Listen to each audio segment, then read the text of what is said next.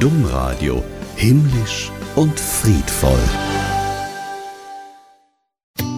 Domradio Sonntagslicht Recht herzlich willkommen zum Sonntagslicht. Ja, wir steigen mal direkt ein mit einer Nachricht, die vielleicht auch Symbolcharakter hat. Bis 2030 will Papst Franziskus nämlich den Vatikan komplett auf Elektroautos umgestellt haben. Die ersten beiden E-Fahrzeuge nahm Franziskus persönlich schon in Empfang und im Dezember, da geht's für ihn ja auch zur Weltklimakonferenz nach Dubai. Ich behaupte mal, da möchte er den Regierenden vermutlich auch ein bisschen nochmal ins Gewissen reden. Das liegt nahe, denn Franziskus hat ja auch vor gar nicht langer Zeit sein zweites Buch zur Wahrung der Schöpfung, das apostolische Schreiben Laudate Deum, veröffentlicht. Und das soll ja die Fortsetzung sein seiner Sozialenzyklika Laudato Si.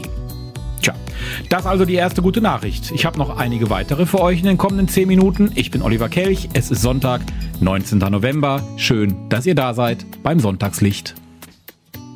Blicken wir zunächst ins Münsterland, genauer gesagt in die Stadt Geldern. Dort in der Pfarrei St. Maria Magdalena, da kümmert sich Pastoralreferent Friedhelm Appel um die Aktion Christkind aktiv. Dort, wie in vielen anderen Städten und Gemeinden auch, ist es ja leider so, dass immer mehr Familien da sind, die finanziell nicht in der Lage sind, für ihre Kinder zum Beispiel Weihnachtsgeschenke zu kaufen. Ja, da wünscht sich der Sohn dann ein neues Fahrrad, die Tochter würde sich tierisch freuen, wenn eine neue Puppe unter dem Weihnachtsbaum liegen würde. Und genau da setzt die Aktion in Geldern an. Denn in der Kirchengemeinde meine, da gibt es nicht nur die, die Hilfe brauchen, sondern auch viele, die helfen möchten, die gefragt haben, können wir nicht was machen? Können wir nicht da auch aktiv werden? Und so ist diese Aktion entstanden, dass wir über unsere äh, Caritas-Gruppen, aber im Wesentlichen auch über unsere Kindertageseinrichtungen, wir haben acht Kindertageseinrichtungen, gucken, welche Familien kommen denn in Frage, welche äh, Kinder sind da und welche Wünsche können wir erfüllen. Wir machen das zusammen mit dem Caritasverband Geldern Keveler hier, mit dem Caritas Zentrum, die auch viel Kontakt haben mit Familien, Einzelpersonen, die eben zu Weihnachten nicht unbedingt ein Geschenk auf dem Tisch haben. Das Ganze, das läuft dann praktisch so ab. Wer einen Wunsch für sich oder seine Kinder hat und nicht in der Lage ist, diese Wünsche finanziell zu stemmen, der kann sich vertrauensvoll an die Caritas in Geldern oder die Kirchengemeinden vor Ort wenden. Dort werden dann daraus anonymisierte Wunschzettel erstellt. Diese werden dann nach den Gottesdiensten zur Mitnahme angeboten. Die Gemeindemitglieder besorgen die Geschenke und bringen diese wiederum zum Fahrbüro zurück. Und das, das ist immer ein total schöner Moment, sagt Friedhelm Appel, wenn die Geschenke dann gesammelt im Fahrbüro Da ist noch ein toller Effekt. Die Leute bringen das Geschenk und dann ist für die Menschen, die, die das spenden, schon so was wie Weihnachten, wenn sie das Geschenk hier abgeben. Also da sind schon leuchtende Augen, ne, weil sie wissen, das ist äh, eine konkrete Aktion. Also das ist auch das Besondere eben, dass sie diese Wunschkarte nehmen, überlegen, wie können wir denn das Geschenk erfüllen. Dann gehen sie einkaufen, mit, äh, haben das Geschenk, packen es schön ein und bringen es dann hier zum Pfarrheim. Also für, ist nicht nur eine Aktion für die, die beschenkt werden, sondern auch für die, die das Geschenk dann kaufen. Da sind leuchtende Augen dann hier dann an dem Mittwoch vor Weihnachten schon da. Eine wirklich schöne Aktion, die da die Pfarrei St. Maria Magdalena in Geldern auf die Beine gestellt hat. Und wir möchten das Rad gerne noch weiter drehen. Denn wir möchten gerne wissen, gibt es solche Aktionen auch bei euch vor Ort in den Kirchengemeinden? Schickt uns gerne eine Mail an studio.domradio.de oder aber antwortet in unserer domradio.de App oder der Domradio Community. Alle Infos zu der Aktion in Geldern und auch die, die es demnächst auch noch woanders gibt, im Bundesgebiet findet ihr auch auf domradio.de. Juden und Jüdinnen gehen in Schulklassen, in Unis, in Kirchengruppen und erzählen von ihrem Alltag als Jüdinnen und Juden in Deutschland. Außerdem beantworten sie Fragen rund ums Jiddischsein. Begegnungen auf Augenhöhe. Das ist das Prinzip hinter dem Projekt Meet a Jew, angestoßen und organisiert vom Zentralrat der Juden. 500 Ehrenamtler machen da mit und das schon seit vier Jahren. Am 7. Oktober, da war dann plötzlich die Welt ganz anders. Ja, das war natürlich auch für unser Projekt erstmal ein großer Schock, weil natürlich auch unsere Ehrenamtlichen als Jüdinnen und Juden und auch Menschen, die vielleicht auch selbst Freunde und Verwandte in Israel haben, betroffen sind davon. Wir mussten uns erstmal sortieren und besprechen, wie können wir weitermachen. Es ist uns sehr wichtig, weiterzumachen. Wir haben dann auch beschlossen, dass wir auf jeden Fall weitermachen wollen. in der aktuellen Situation aber noch genauer hinschauen, ähm, in welche Gruppen gehen wir rein, was sind die gegenseitigen Erwartungen. Mascha Schmerling war das. Sie koordiniert die Begegnungen Meet a Jew.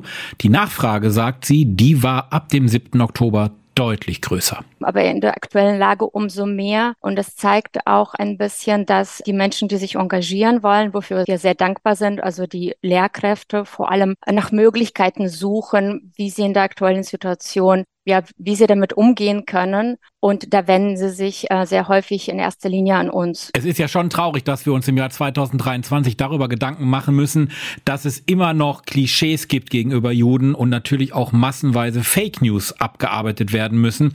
Mascha Schmerling stellt aber auch klar, wir sind natürlich ein Projekt, das in erster Linie jüdisches Leben vorstellt in Deutschland und damit auch versucht, Vorurteilen vorzubeugen, aufzuklären. Wir sind kein Projekt, das intervenieren kann. Also das heißt, wenn jetzt in einer Klasse aufgrund des aktuellen Krieges die Stimmung sehr aufgeheizt ist, dann können wir nicht Feuer löschen und äh, jetzt über den Konflikt äh, reden oder den Konflikt äh, lösen. Leider, das wäre sehr schön, wenn man das in einer Doppelstunde in der Schule machen könnte, aber das ist nicht der Ansatz unseres Projekts. Trotzdem sind natürlich Fragen zur aktuellen Lage erlaubt. Ja, und die Leute von Meet a Jew, die versuchen klarzustellen, dass Jüdinnen und Juden in Deutschland keine Repräsentanten des Staates Israel sind und auch nicht zwangsläufig Nahostexperten. Egal wie dem auch sei, wenn Sie erst einmal mit Schülerinnen, Schülern, Studentinnen und Co. ins Gespräch kommen, dann werden diese Gespräche meistens gut. Auch die mit Muslimen. Und so machen Mascha Schmerling und die Männer und Frauen mit dem Projekt Meet a Jew auf jeden Fall weiter. Habt ihr mehr Interesse zu diesem Thema? Das gesamte Gespräch könnt ihr nachlesen und auch nachhören unter domradio.de.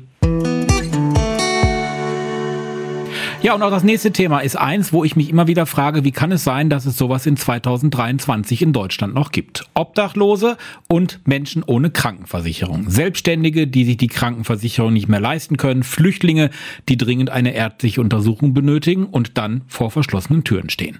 Aber so nicht in Recklinghausen. Dort gibt es nämlich Dr. Deschênes. Der ist seit 2015 in Kooperation mit dem Sozialdienst katholischer Frauen einmal in der Woche in der Stadt unterwegs. Er hilft Menschen, die erkrankt sind und keine Krankenversicherung haben. Er führt Untersuchungen durch, legt Verbände an, verschreibt Rezepte, vermittelt auch Krankenhäuser. Man könnte sagen, er ist ein wahrhaft barmherziger Samariter. Das hört er aber nicht so gerne, hat er mir verraten. Ich will das gar nicht so äh, pathetisch hervorheben. Ne? Ich, für mich gehört das auch zur Ethik des Arztberufes. Ich habe das auch den Damen hier gesagt. Es kommt hier prinzipiell jeder rein. Mir ist das auch egal, ob der Christ, Jude oder Moslem ist, ob der Mann oder Frau ist oder ja, ob der arm ist oder reich. Wir behandeln jeden. Ich bemühe mich, jeden vernünftig anzusprechen. Jeder Mensch hat seine Würde. Also das ist jetzt nichts, worüber ich so nachdenke. Mhm. Ne? Wie gesagt, seit 2015 betreut er Menschen, die sich einen Arztbesuch nicht leisten können. Sei es aus Scham, sei es aufgrund von Sprachbarriere oder aufgrund der Tatsache, dass sie gar keine Krankenversicherung haben.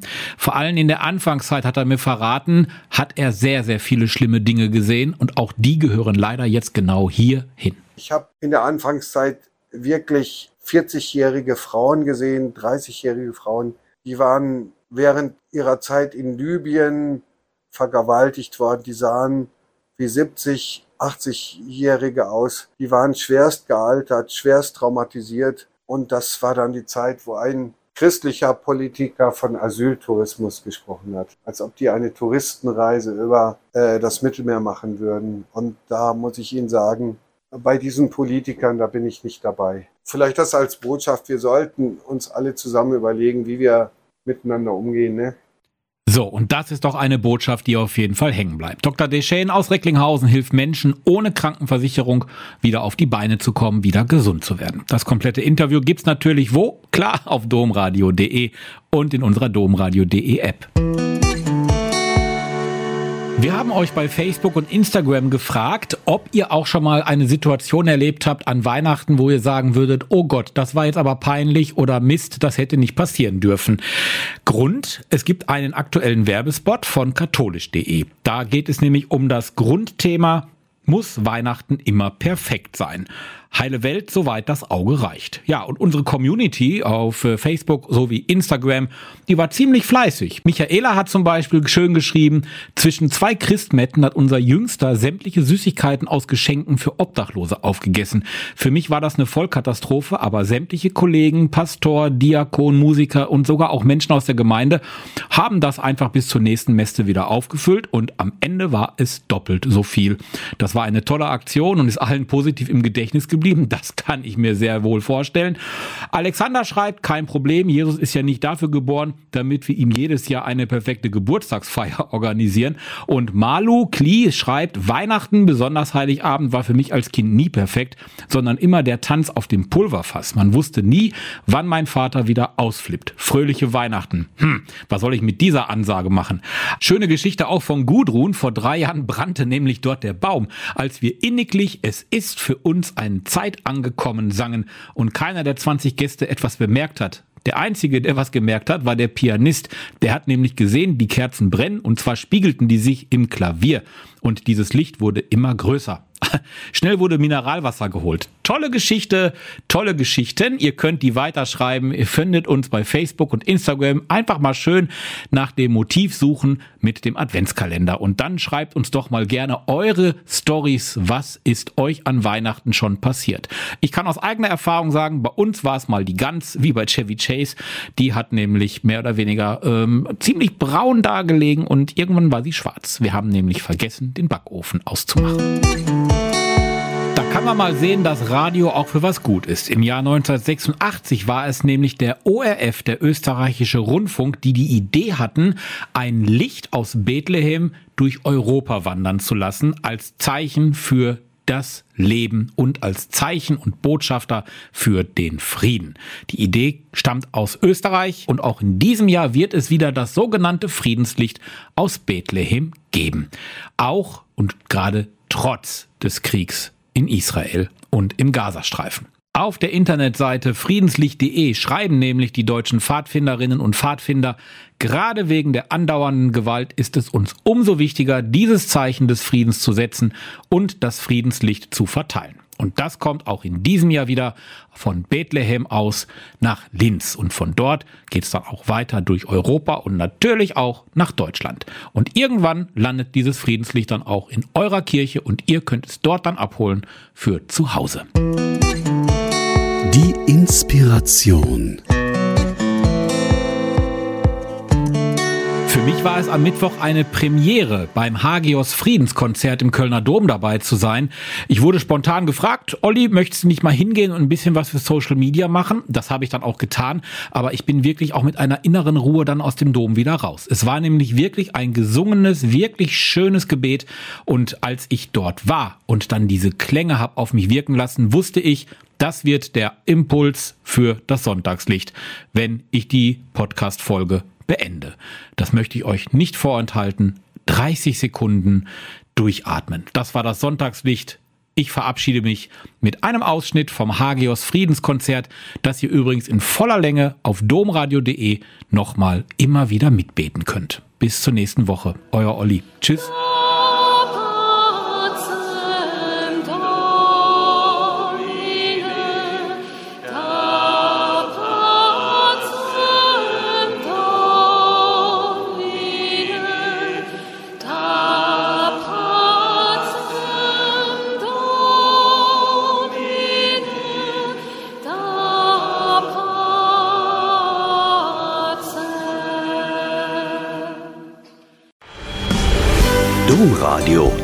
Lauter